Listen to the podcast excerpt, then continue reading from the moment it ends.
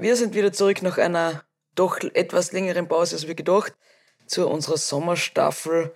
Ich freue mich sehr, dass die Conny wieder dabei ist und mit mir gemeinsam das Projekt, was dahinter steckt, noch weitermacht. Genau, was dahinter steckt, geht in die zweite Runde. Mich freut es besonders, dass ich mit dir das wieder erleben darf und euch wieder Geschichten vom Hintergrund erzählen darf. Was dahinter steckt, der Podcast mit mir, Niki Schmidhofer. Und mit mir, Conny Hütter. Ihr wolltet schon immer mal wissen, was auf der Piste, im Skiraum oder unter uns Mädels besprochen wird? Diesen Winter geben wir einen Einblick hinter die Kulissen und lassen euch reinhören, was dahinter steckt. Unser Podcast wird präsentiert von Steiermark Tourismus. Als grünes Herz Österreichs und als unsere Heimat liegt uns die Steiermark ganz besonders am Herzen. Ja, was dahinter steckt. Wir haben schon eine coole erste Winterstaffel gehabt und haben uns gedacht, jetzt erzählen wir euch einmal, was im Sommer so los ist. Haben wir einige Fragen gekriegt über, per Mail, was ihr alles so wissen wollt. Aber in erster Linie geht es jetzt einmal darum, liebe Conny, wie geht's da? Wie war die Zeit bis jetzt? Der Sommer ist ja doch ein bisschen anders und vielleicht oder hoffentlich nicht ganz so stressig wie der Winter. Die meiste Frage, was mir oder die öfterste Frage, was mir gestellt worden ist, ist immer, was dann Skifahrer eigentlich im Sommer? Habt ihr immer Urlaub? Ich meine, die kann ich jetzt nicht mehr fragen, weil du jetzt in Pension bist. Aber prinzipiell, nein, wir haben keinen Urlaub. Also unser Urlaub beschränkt sich eigentlich direkt nach dem Weltcup-Finale, nach die Skitests im April. Dort haben wir aber alle gemeinsam einen Alpinkurs gestartet für einen staatlichen Skilehrer. Also war unsere Pause eigentlich auch am Gletscher, am Berg und am Schnee. Aber dann habe hab ich mir persönlich zehn Tage ausgenommen, bin vorgeflogen, war ein bisschen unterwegs und ja, mit 12. Mai hat dann wieder das Training angefangen und jetzt heißt es Konditraining. Viel Zeit am Rad in der Kraftkammer verbringen, dass man wieder fit ist und im August geht es wieder zurück auf Schnee. Ja, das ist ja gar nicht mehr so lange hin bis August, also es sind noch ein paar Wochen. Kribbelt schon wieder oder bist du noch voll im Sommermod? Weil es ist ja relativ schön gewesen die letzten Wochen. Also ich beneide dich jetzt nicht gerade darum, dass, ich, dass der Winter schon wieder fast vor der Tür steht als Skifahrer. Ja, bei uns fängt der Winter im August an. Hat es ja die letzten Jahre oft genug mitgemacht, wie das ist. Ähm, die einen fahren am Bodensee und wir fahren Richtung Gletscher. Und da fährst, ähm, wenn wir in die Schweiz fahren, da fährst du durch Mailand durch und da kann es schon sein, dass es mal 40 Grad hat und du denkst, das gibt's nicht, geh jetzt echt Skifahren oder das haben wir jetzt im falschen Film, aber ja, gehört bei unserem Job dazu. Gott sei Dank gibt es noch die Möglichkeit, dass man der, also in der Jahreszeit ähm, Schnee trainieren können. Wird auch immer schwieriger, aber ich muss sagen, jetzt bin ich schon noch im Sommermodus und bin froh, dass wir ein paar warme Tage haben. Weil du gesagt hast, mit den Skischuhe bei 40 Grad irgendwo mal dumm fahren. Letztes Jahr ist uns ja ganz was Cooles passiert in, in die Richtung mit Skischuhe. Wie wir nach Miami geflogen sind, nach Key West, hat uns da jemand im Flugzeug etwas entgeistert angestarrt, weil wir die Skischuhe mitgehabt haben im Handgepäck. Und äh, daraus ist eine ziemlich eine coole Geschichte entstanden. Vielleicht magst du dir erzählen. Es war wie immer lustig und ja, das Leben schreibt halt die eigenen Geschichten und wir sind ähm, bevor unseren Amerika-Trip in Copa beim Training sind wir zuerst fünf Tage nach Miami geflogen, weil wir gesagt haben, Jetlag haben wir sowieso und wir fliegen früher um, bereiten uns drüben vor dass wir am ersten Skitag gleich nutzen können, ohne irgendwie Zeitumstellung. Ja, und dann sind wir eben nach Miami geflogen, in den Flieger eingestiegen und da waren extrem viele Business-Leute und wir zwei sind halt mittendrin gestanden mit unseren Skischuhen, weil die Skischuhe sind heilig und die werden mit an Bord genommen. Also die sind nicht im Schwergepäck oder irgendwo, sondern die werden direkt am Mann, an der Frau transportiert auf die ganze Welt. Und da war es halt auch so, da sind halt die Aktenkoffer gelegen und da war kein Platz für unsere Skischuhe. Und dann haben wir halt gefragt, ähm, Entschuldigung, kann ich den Aktenkoffer weg dann? Ich brauche einen Platz für meinen Skischuh. Und der schaut mir an. Sind wir im falschen Flieger? ich habe auch lachen müssen, weil man macht das öfters, aber so entgeistert hat mich noch keiner angeschaut. es war wirklich witzig. Und dann sind wir eigentlich um mich, ganz um mich reingekommen und haben ja, über, viel über Sport geredet, viel auch übers Geschäftliche. Also man lernt so viel Leute auf der Welt kennen und es ist einfach immer wieder spannend. Aber ich glaube, er, er hat uns ein bisschen zuerst angeschaut, wie wir Aliens waren. Also wer fliegt nach Miami mit Skischuhen? Vor allem, wer er gefragt hat, was wir damit machen. Wasserskifahren oder so irgendwas. Ich dachte, naja, schaut sicher spannend aus. Wasserski mit, mit echten Skischuhen. Könnte auch spannend werden. Und danach kannst du das wegschmeißen. Ja, Gott sei Dank haben wir es nicht braucht, weil wie wir noch in Miami waren, war genau Tornado-Zeit und Hurricane Nicole. Genau, und es hat super wieder passt. Bin mit der Schmiede weg und dann kommt der Hurricane namens Nicole daher. Und ich möchte noch sagen zu meiner Verteidigung, ich wollte eigentlich nach Boston fliegen. Und ich habe dann zu Conny gesagt, wenn da jetzt was passiert, ich wollte nach Boston. Und die Conny gesagt, ja, was musst du ein Hurricane sein? Immer stürmisch, die Schmiede. Ja, aber nach der Miami-Reise haben wir im Sommer auch ganz was Cooles erlebt, was wir eigentlich durch die Skischuhe irgendwie dazugekommen sind. Ja, genau, die Conny hat am Ende des Fluges sind wir noch äh, zurückgekommen auf Fußball und so. Und er sagt, ja, er ist Köln-Fan. Und ich sage ja, da spielt eh der Keinzi. Und die Conny sagt, ja, den kenne ich auch. Und er sagt, ja, kommt mal vorbeischauen. und dann, mir nix, dir nix, haben wir einen Flug gebucht und sind dann wirklich nach Köln geflogen, Fußball zuschauen, weil wir Skischuhe im Flieger nach Miami mitgehabt haben. So hat sich das dann ergeben eigentlich. Aus so Kleinigkeiten und netten Gesprächen kann oft echt was Cooles entstehen. Aber wir waren nicht nur in Köln Fußball zu schauen, wir haben die Zeit auch genützt, um uns podcast-technisch ein bisschen weiterzubilden. Also haben wir eine, ich kann es fast nicht glauben, eine Podcast-Geschäftsreise gehabt. genau, damit wir euch in der heurigen Staffel, in der Sommerstaffel wie auch in der Winterstaffel neue ja, Ideen, Inputs, aber uns auch technisch und qualitativ auch weiterentwickeln. Genau, das ist das Ziel. Also wir versuchen auch immer besser zu werden, was uns ja nicht nur mit Branding Identity gelingt, die was uns immer ein bisschen zuwisteigen, damit die Qualität passt, sondern auch andere Sachen, dass man andere Einblicke kriegt oder auf was zu achten ist, was noch wichtig ist, um einen Podcast richtig gut zu machen. Aber wieder genug haben wir drum geredet. Zum eigentlichen Thema. Jetzt beantworten wir eine Frage von der letzten Staffel, wo wir uns eigentlich immer sehr, sehr freuen, dass ihr uns E-Mail schreibt und die Niki hat sich ein paar Fragen ausgesucht und lese mal bitte vor. Ja, wir haben jetzt in der Podcastpause zwei, drei Mails mit echt coole Fragen gekriegt.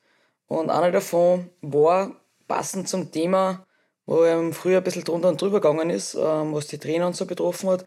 Aber vor allem einmal die Frage vom Jakob. Wie setzt sich der ÖSV-Kader zusammen? Also was ist die Entscheidungsgrundlage, wer im Nationalteam, wer im A-Kader etc. fährt? Manche Personalien erscheinen mir als Laie unschlüssig und daran angehängt, welchen Unterschied macht es für euch als Athletinnen, ob ihr im Nationalteam fährt oder im A-Kader?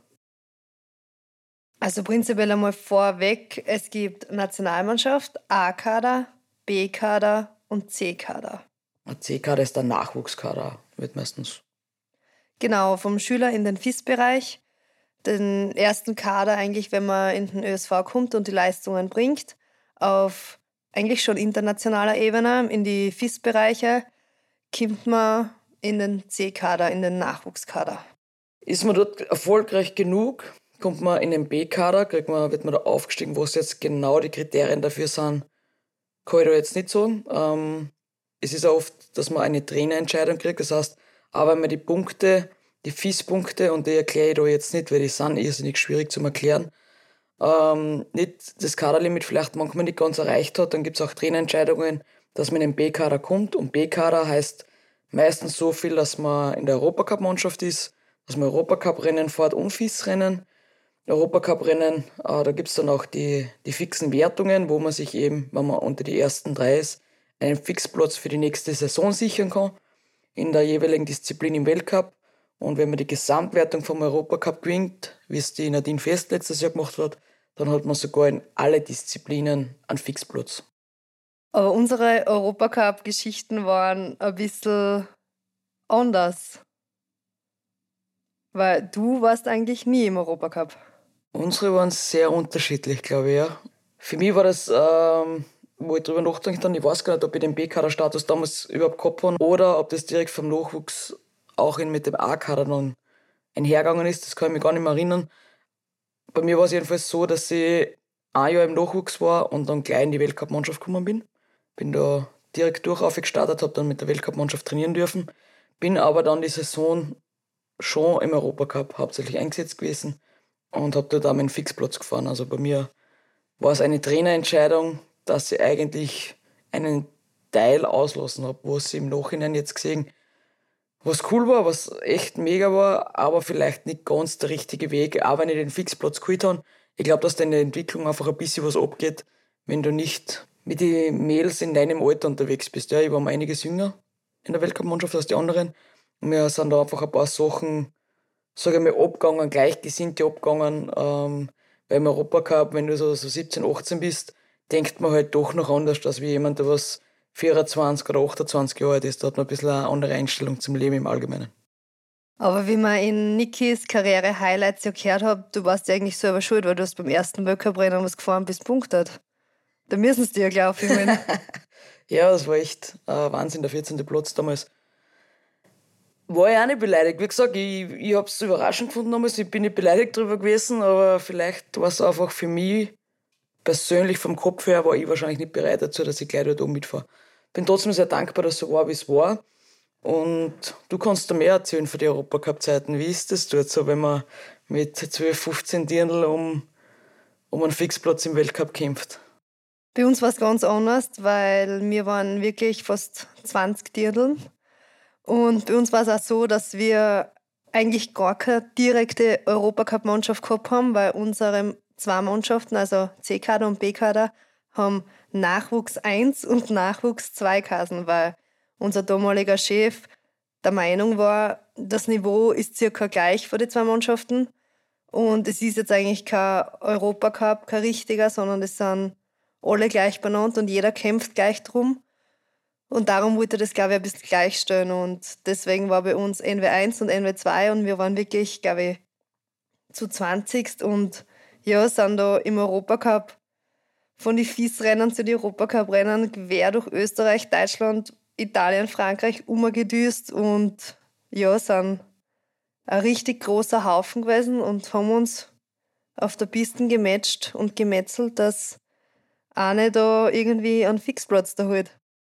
Weißt du noch ungefähr, wie viele Rennen hast du durchgefahren bist? Weil so wie jetzt im Weltcup, als Speedfahrer sagt man, fährt man ungefähr 20 bis, also 16 bis 22 Rennen. Mittlerweile sind es mehr, weil sie es probieren anzugleichen im Weltcup an die Technikrennen. Aber wir haben Jahre gehabt, da haben wir nur 16 Rennen gehabt im Speedbereich. Nächstes Jahr sollten es 22 sein. Weißt du noch, wie viele Rennen du im Europacup gefahren bist? In einer Saison? In einer Saison weiß ich nicht, aber da hat es damals ein Rennmaximum gegeben, was du fahren hast dürfen für die Rennen. Echt, so was hat es gegeben? Ja. So, ich habe noch nie gehört. Ja, da haben wir gewisse Renn, Rennen fahren dürfen und dann, das halt nicht, keine Ahnung, 50 Rennen in einer Saison fast. Bist gar keine 50 gefahren? Habe ich geschafft in meiner besten Saison. Wirklich? Ja. Nein, das haben sie bei uns komplett abgestellt, weil eben da die jungen Dirndl und auch wie Burma voll verharzt worden sind, weil es eben vor einem Rennen und einen Tag waren sie noch in Deutschland, den nächsten Tag waren sie gleich in Italien und so sind sie halt die Rennen um und um gefahren. Also das hat es bei uns nicht gegeben, aber ich bin generell weniger Europacup-Rennen gefahren, weil ich gleich fast in meiner zweiten, dritten Saison eben die Fixplätze geholt habe und bin nachher gleich auch in den Weltcup. Aber die zwei Saisonen, was wir da im Europacup gefahren sind, waren richtig cool, weil ja, da ist, da ist nicht nur das Rennen im Vordergrund, sondern da sind eben 20, 17-jährige Dirndl auf einen Haufen. Um und um durch ganz Europa fahren, da ja, ist schon oft Zickenterror auch mit dabei und da sind schon viele Sachen, was die sonst da belasten, nicht nur das Rennergebnis. Und man muss ja sagen, für euch, sondern für euch sind damals, für deren Mannschaft, haben sie richtig viel geschafft in dem Weltcup. Also haben sie da, also bei Speed äh, wissen wir, da die, die Dami, die Miri, die Ramona, du, Steffi. Die Steffi im Technikbereich, weißt du, wer hat es da geschafft, weißt du das? Wer da mit euch unterwegs war? Also für die Technikerinnen war eigentlich, was bei uns im Jahrgang um um ist, ähm, die Hasariki. Und die jetzigen Technikerinnen sind eigentlich alle jünger. Die waren eigentlich bei uns ja, noch gar nicht dabei, die waren noch im Nachwuchsbereich. Also aber im Speedbereich hat das System einmal sehr gut funktioniert, schaut aus, dass du als Gruppe richtig durchgeraschelt seid. Ja, da war voll die Masse. Also da war wirklich so ein hohes Niveau und da haben wir echt starke Jahre gehabt. Und ja, das waren die letzten Jahre auch die Ansa Speed-Mannschaft. Und ich habe auch dabei sein dürft. Aber zurückzukommen, ähm, ja, dann geht es vom Europacup, was bei uns ein bisschen speziell war, in den Weltcup. Und im Weltcup wird im Endeffekt unterschieden zwischen Nationalmannschaft und A-Kader. Aber das wird auch härter gekocht, wie es noch gegessen wird. Auf jeden Fall. Nationalkaderstatus heißt, du bist Top 15 in der Weltrangliste, dann bist du im Nationalkader und der A-Kader ist, wenn du einen Fixplatz über den Europacup holst oder Top 30 in der Disziplinenwertung bist, in Weltcup-Wertung. Der Kaderstatus hat aber insofern mit der Gruppe wieder relativ wenig zu tun, denn es gibt Leute, die trainieren in der Weltcup-Gruppe mit einem B-Kaderstatus, es gibt aber Leute, oder hat es schon gegeben, die haben einen A-Kaderstatus gehabt und haben im Europacup mittrainiert. Also das ist dann ein bisschen eine gruppenübergreifende Sache teilweise. Ich habe ein Interview gelesen vom Strolz Johannes und da ist groß gestanden vom Nationalteam in den A-Kader. Was bedeutet das für Sie? Und er dann, ich kriege einen Pullover weniger. also das ist oft natürlich eine Nationalmannschaft, es ist cool, wenn man es hört, es ist eine Ehre, in der Nationalmannschaft zu sein. Aber im Endeffekt, ähm, das ist ein Kaderstatus. Man braucht gewisse Richtlinien aufs Papier, ganz klar. Aber im Endeffekt, was nachher im Winter in die Gruppen für die Renneinsätze passiert, das ist immer die derzeitige Form und das Level und da zählen die Ergebnisse und da, da zählt jetzt nicht, ob da jetzt eine Nationalmannschaft oder A-Kader steht. Das sind einfach gewisse Richtlinien, es ist gut so, aber im Endeffekt geht es nachher wirklich um die Leistungen. Es ist auch so, ob du Nationalkader oder A-Kader bist, wenn du in der Trainingsgruppe bist, hast du den gleichen Trainer, du hast die gleichen Voraussetzungen wie alle anderen. Du hast, wie der Strolze sagt, vielleicht ein Pullover und eine Jacken weniger. Du darfst bei der Einkleidung, wenn du Nationalmannschaft bist, mehrere Fotos machen. Das heißt, du bist für die Ausrüster mehr Testimonial als wie im A-Kader. Ganz klar interessanter. Genau. Darfst oder musst? Das ist nur die Frage. Also ich finde es ich habe es lange als dürfen gesehen, weil ich die beneidet habe und bewundert habe. Die, was da jetzt für Schöfelfotos machen darf oder für die ganzen Ausrüster, Falke, Räusch und so weiter. Ja, wenn du dann das fünfte Mal dabei warst und du weißt, du bist einfach wegen die Fotos sechs Stunden länger dann in Innsbruck bei der Einkleidung, zipft es dir irgendwo und trotzdem, jetzt im Nachhinein sehe ich es trotzdem wieder das Privileg, dass du vorstellst, du gehörst zu den Besten in Österreich und du darfst ähm, Sponsoren und Partner vom ÖSV eigentlich nach außen präsentieren. Also das ist ja nicht gleich was Selbstverständliches. Also im Nachwuchs habe ich das so gesehen, dann zwischendrin, wo ich mal länger dabei war, habe ich gedacht, naja, langer Tag und so, aber das ist einmal im Jahr und im Nachhinein sehe ich es auch wieder, dass es eigentlich schon ein Riesenprivileg ist, wenn man das machen darf. Ja, und es ist schon cool, wenn man sich selber nachher sieht, ähm, irgendwie da auf die Plakate oder auf die ganzen Fotos oder an die Werbespots, was nachher eingespielt werden. Es ist ich glaube, die Leute denken, das ist für uns immer alles so selbstverständlich und das ist normal, aber wenn ich mich nachher selber da so sehe, denke ich immer, wow, arg, das bin ich. Es ist so arg. Und es ist absolut nicht selbstverständlich. Aber es ist auch viel Arbeit. Das ist jetzt nicht so. Und du hast letztes Jahr einen coolen Werbespot ähm, gedreht mit Gösser. Das ist ja was, was nicht in sieben Minuten passiert, sondern es nimmt auch einen Tag in Anspruch und meistens ist das halt dann so, wenn man es im Winter machen will, mit Winterlandschaft, dass es halt echt irgendwo in einen Trainingstag reinpasst wo man eh schon Stress hat im Herbst und dann muss das auch noch irgendwo dazwischen. Ja, und ich glaube, da muss man auch das irgendwie abwägen können, auch im Sommertraining jetzt. Da. Ich habe jetzt gemerkt mit der Medaille, du damals mit der Kugel oder mit dem Weltmeistertitel, es sind einfach so viele Anfragen, so viele Termine. Aber im Endeffekt, man kann nicht um, weiß nicht, du hast mir mal erzählt, du bist um fünf in der Früh aufgestanden, hast trainiert, alles erledigt, im Vormittag alle Termine eingepresst, schnell Mittagessen, späten Nachmittag, Abend wieder trainiert, wann soll der Körper regenerieren? Also ich glaube, da muss man schon die gewisse Waage finden, dass man einfach zwischen Terminen, Präsenz, was man machen muss, die Verpflichtung einfach ist, aber einfach auch einmal nachsagen. Und das ist nicht nur im Spitzensport so, das ist, glaube ich, überall so, dass man auch auf sich selber hören soll und nachher im Endeffekt, natürlich, das ist auch wichtig, aber es ist noch viel wichtiger, wie die nächste Saison ist, weil von den leben wir, das ist unser Sport, das ist unsere Leidenschaft und im Endeffekt wollen wir nächstes Jahr noch halt auch noch eins drauflegen. Ja, man muss halt manchmal Abstriche machen und wie du sagst, Nein sagen. Nein sagen ist so was Schwieriges. Vor allem, wenn du dann das erste Mal was gewinnst, du willst halt jenen irgendwo was zurückgeben, es haben so viele Leute geholfen bis auf den Weg dorthin. Und natürlich bist du dann interessant, wenn du was gewonnen hast und jeder will was und du willst was zurückgeben und dann musst du irgendwann anfangen und sagen, na, es tut mir leid, es geht nicht, ich muss jetzt trainieren. Versteht sogar jeder, aber es ist ein irrsinnig unangenehmes Gefühl, wenn man Nein sagen muss. Weil man ja selber weiß, wenn man wo eine Ablehnung oder was kriegt, ist es einfach unangenehm. Nichtsdestotrotz, Terminschwierigkeiten, ja, nein, Training bringen wir unter, ja oder nein. Ja, bringen wir unter. bringen wir unter. Nein sagen haben wir gelernt. Auf jeden Fall. Und kurz zusammengefasst noch einmal, es gibt den Nationalmannschaftskader, da ist man Top 15 in der Weltrangliste. Es gibt den A-Kader, da ist man Top 30 in der Weltcup-Liste, beziehungsweise man hat einen Fixplatz über den Europacup geholt für die kommende Saison, das heißt 1, 2 oder 3 im Europacup in der Disziplinenwertung oder Gesamt-Europacup-Sieger oder Siegerin. Dann gibt es den B-Kader, die, sind, die fahren hauptsächlich im Europacup und FIS-Rennen und dann gibt es den C-Kader, was auch Nachwuchskader genannt wird. Die fahren hauptsächlich FIS-Rennen, kriegen aber hier und da auch Europacup-Einsätze. Sehr gut zusammengefasst. Danke. Ja, Conny, das wäre schon wieder die erste Folge. Ich bin begeistert, wie schnell die Zeit vergeht. Sie ist irrsinnig schnell vergangen, wo wir keinen Podcast aufgenommen haben, aber ich glaube, sie wird auch irrsinnig schnell vergehen. Jetzt mit der zweiten Staffel unserer Sommerstaffel sind wieder bis zu, ich glaube, 18 Folgen plus minus geplant. Dann sind wir wieder im Winter, also es wird uns nicht langweilig und ich hoffe, ihr schaltet immer ein. Danke fürs Zuhören und ich freue mich schon aufs nächste Mal. Tschüss, Bussi Baba. Dieser Podcast wurde produziert von Branding Identity.